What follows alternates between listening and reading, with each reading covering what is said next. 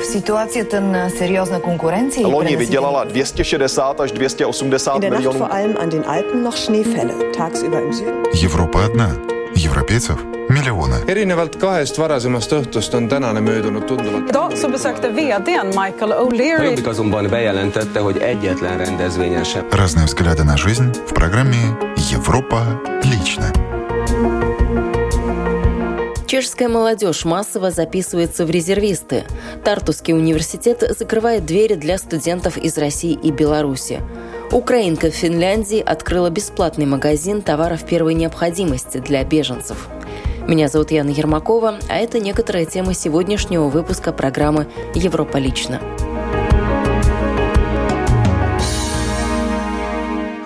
Швейцария пошла на беспрецедентный шаг, ввела санкции против России, заблокированы активы физических лиц, компаний и банков. До сих пор страна не решалась участвовать в санкциях из-за традиционного нейтралитета. Один из материалов Deutsche Welle на русском рассматривает вопрос, будут ли штрафные меры на самом деле эффективными. Цюрих – одно из самых дорогих мест в мире и в немалой степени из-за российских олигархов, которые с удовольствием вкладывают сюда свои деньги. Рудольф Эльмер когда-то был ведущим банкиром в уважаемом цюрихском банке Юлиус Бер. Сегодня он является одним из непримиримых критиков этих финансовых институтов и всемирно известен как информатор Wikileaks. В Швейцарии хранятся огромные финансовые средства, ведь банковская тайна защищает олигархов. У нас действует строгий закон о тайне вкладов. Правительство, политики и судебные органы поддерживают это, потому что это один из важнейших источников дохода швейцарского государства. Но на фоне нападения России на Украину на Швейцарию стало оказываться мощное давление с целью вынудить ее принять санкционные меры. В итоге Берн поддержал санкции. Мол, российские олигархи больше не должны иметь доступ к своим активам в стране. Но Эльмер настроен скептически. Швейцария медлила с введением санкций. Это дало олигархам достаточно времени, чтобы перевести свои средства в другое место. Сокрытие происхождения денег – давняя традиция в Швейцарии. Это означает, что фактически владелец маскируется при помощи трастов на Каймановых островах, офшоров, подставных компаний или других подобных схем, так что зачастую вы просто не в состоянии узнать, кому на самом деле принадлежат те или иные средства. Ассоциация швейцарских банкиров отвергает это обвинение, заявляя, что санкции могут быть соблюдены в полной мере. Важно понимать, что санкции обязывают банки сообщать властям о российских клиентах. Банковская тайна никогда не бывает абсолютной. На нее могут влиять юридические обязательства по предоставлению информации. Это касается и нынешних санкций. Российский «Газпромбанк» и «Сбербанк», их представительства есть и здесь, в Цюрихе, освобождены от санкций. Это позволяет странам ЕС, таким как Германия, по-прежнему покупать через них российскую нефть и газ. Это вызывает все большую критику в швейцарском обществе. Сбербанк в Цюрихе закрыл свой логотип и опустил жалюзи на окнах, опасаясь протестов. Неправительственная организация Public Eye уже давно критикует российские банки, а теперь она утверждает, что именно они играют решающую роль в войне, развязанной Москвой. Это, конечно, является существенной частью военной кассы Владимира Путина. Он рассчитывал на нее с самого начала, а также предполагал, что деньги эти будут, по крайней мере, продолжать поступать. Мы говорим о миллиарде долларов в день, 80% из которых поступают со швейцарских торговых площадок, и это значительная сумма.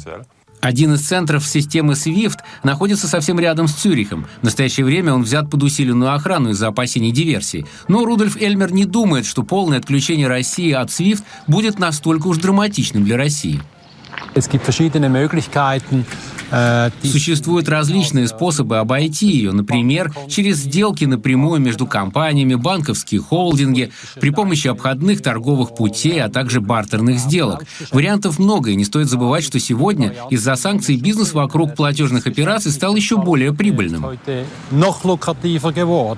Рудольф Эльмер живет сейчас в уединении недалеко от Цюриха. Он не перестает критиковать финансовые учреждения и власти Швейцарии требует принятия более строгих законов, но пока говорит, что не видит готовности со стороны властей принимать по-настоящему действенные меры. Продолжаем программу и сейчас к новостям, которые пришли из Финляндии.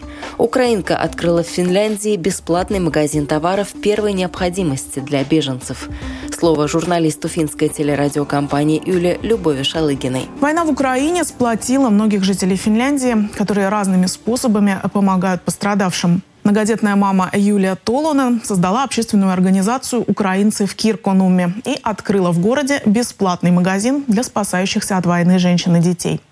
В нем можно найти практически все, от детских колясок и канцтоваров до тестов на беременность и косметики клиентами. Мы не называем беженцами, для нас это все VIP-гости с Украины. И цель была не так обеспечить женщин всем необходимым, как дать им, знаете, внутреннее ощущение внутреннего достоинства. Наш путь — исцелить травму беженства. В украинском бутике каждая беженка может выбрать то, что нравится и нужно именно ей. Концепт основан на американском сериале. Если вы смотрели сериал «Служанка» а, о женщинах-американках, которые остались, э, которые были жертвами домашнего насилия и вынуждены уйти в шелтер без ничего, без денег и без личных вещей, в одном из шелтеров в этом сериале тоже был такой, они называли это бутик, в проекте задействовано несколько десятков волонтеров. Финны, украинцы, русские и поляки. Люди всегда рады отдать ненужную одежду, ее поступает даже слишком много. А вот детское питание, средства личной гигиены и новое нижнее белье сразу разбирают. Просто поставьте себя на место людей, которые бросили все. Вот что вам надо? Вот что вам надо, то и приносите нам. Информация о магазине быстро распространилась по сарафанному радио и в соцсетях. В день его посещает порядка 50 человек. Юлия призывает открывать подобные пункты по всей стране. Мечта, чтобы в каждом городе, большом и маленьком, был подобный э, пункт э, помощи. От новостей Финляндии к новостям Чехии чешская молодежь буквально обрывает телефоны армейских рекрутинговых центров. Начавшаяся в Украине война подстегнула интерес в первую очередь мужской части населения Чехии к прохождению специальной подготовки и вступлению в так называемые подразделения активного запаса, рассказывает журналист русской службы чешского радио Антон Каймаков. За истекший с начала агрессии против Украины месяц заявления на зачисление в чешский активный запас подали 2300 человек. Чтобы справиться с потоком желающих пройти военную подготовку, армии придется расширить штат своих рекрутинговых центров. Так называемый активный запас – это дополнительные подразделения, способные содействовать профессиональной армии Чешской Республики в критических ситуациях, например, в случае угрозы нападения на страну или начавшейся войны, а также в кризисных ситуациях, в случае стихийных бедствий или же эпидемий, как это было во время ковида. Раньше мы за неделю отвечали на десятки звонков желающих вступить вступить в ряды активного запаса, сегодня нам приходится отвечать на сотни запросов в неделю. Это огромный поток, с которым нам необходимо справиться. Мы в этом заинтересованы и хотим сделать все необходимое. Комментирует Людвиг Цимбурек, советник начальника Генерального штаба армии Чешской Республики. Заявление в активный запас я подавал еще до начала украинского кризиса. То, что сейчас разворачивается в этой стране, еще больше утвердило меня в правильности принятого решения. По образованию я юрист, поэтому в первую очередь интересовался службой в подразделениях военной полиции. Я позвонил, и мы очень оперативно договорились о возможностях применения полученных мной знаний и навыков. самые co mám já. Говорит претендент на службу Ян Петер свое заявление в армейский рекрутинговый центр. Он отправил еще в декабре 2021 года. Прошел собеседование и медицинский осмотр. Как только появится возможность, Ян Петер Актуально сотрудник ведомства юстиции отправится на месячный курс в город Вышков, где расположен Центр военной подготовки Минобороны Чехии. До начала войны в Украине стандартный процесс зачисления в чешский военный активный запас занимал около четырех месяцев. Сейчас из-за возросшего потока претендентов сроки увеличились. My všichni doufáme, že, ten, že tu мы надеемся, что огромную волну заявлений, которая начала подниматься в последний месяц, мы сможем обработать до конца этого года.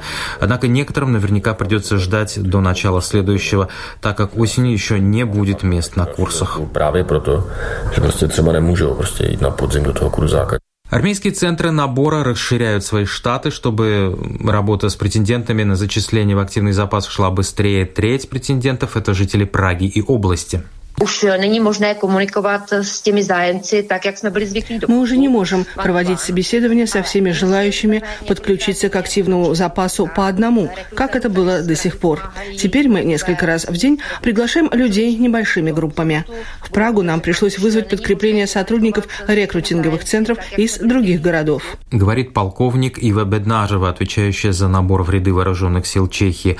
Курсы военной подготовки активного запаса расписаны на июнь, август, сентябрь и ноябрь. Одним из проблемных вопросов является прохождение медицинских комиссий. Врачи, задействованные в системе, обслуживают не только профессиональных военных, но также и ведут прием обычных чешских граждан.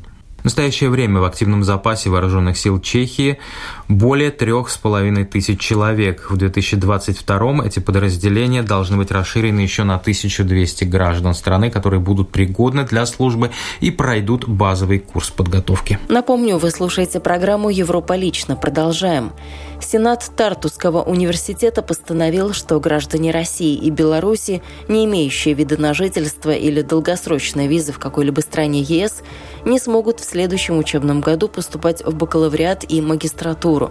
Журналист русской службы эстонского радио Андриан Чемеренин попросил местных экспертов прокомментировать эту новость. Среди тех, кто поддержал это решение, юрист, приглашенный преподаватель Нарвского колледжа Тартусского университета Евгений Криштофович. Да, я поддерживаю это решение. А оно было единственно правильным, поскольку оно все-таки касается, здесь это очень важно уточнить, а только тех студентов, которые находятся на территории России и Беларуси. То есть обычно а, каждый год, когда мы проводим конкурсы, и мы приглашаем студентов из этих стран, а, конкурс проводится все-таки там. И собеседования с ними ведутся там, и дальше они, соответственно, ходатайствуют о а, въездных документах в наших консульских учреждениях и так далее. Просто вот эти вот обычные люди, которые к нам, возможно, попытаются поступить, они тут же попадут в сферу особых интересов российских спецслужб. В противовес юристу Евгению Криштофовичу социолог Марию Лауристин не поддержала решение Сената Тартусского университета о том, что граждане России и Беларуси, не имеющие вида на жительство или долгосрочные визы в какой-либо из стран ЕС, не смогут в следующем учебном году поступать в бакалавриат и магистратуру. Дело не в том, что я как это не поддержала, ведь меня там на голосовании не было, я не член совета. А, э, я выразила свое мнение, когда у меня студенты спросили, я выразил свое мнение. И мнение критическое в этом отношении, что, как мы видим сейчас, э, именно молодежь, ведь и в России, и также это было в Беларуси, эм, самая активная часть тех, которые протестуют против э, режима, против агрессии, против войны. Мы видим, как молодых людей тащат в полицейские э, машины. Они сейчас ведь действительно в России и также в Беларуси, они под ударом именно.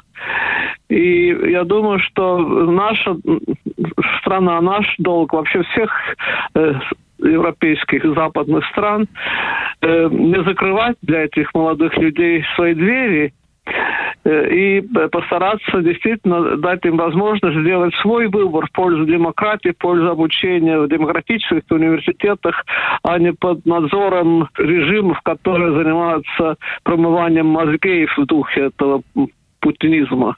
Так что я думаю, что это очень важный вопрос. Конечно, это э, не, не легкий вопрос, потому что я также понимаю, почему э, Сенат такое решение принял, почему э, университеты сейчас взяли такую позицию, потому что, видимо, уже во, на, многих факультетах ведь студентов принимают, так сказать, заочно, то есть по их данным, по баллам, которые мы получали в высшей школе, ну, например, наоборот, мой институт в социальном факультете, мы как и делали, так и сейчас, и все время делаем довольно такое основательное интервью со всеми вступающими. Те, которые могут вообще прорваться сейчас через российский кордон, но тех же немного.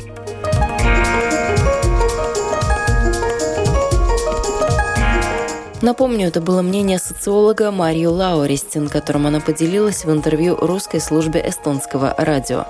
Вы слушали программу «Европа лично». Этот выпуск подготовила я, Яна Ермакова, по материалам наших русскоязычных коллег в Польше, Германии, Эстонии, Чехии и Финляндии.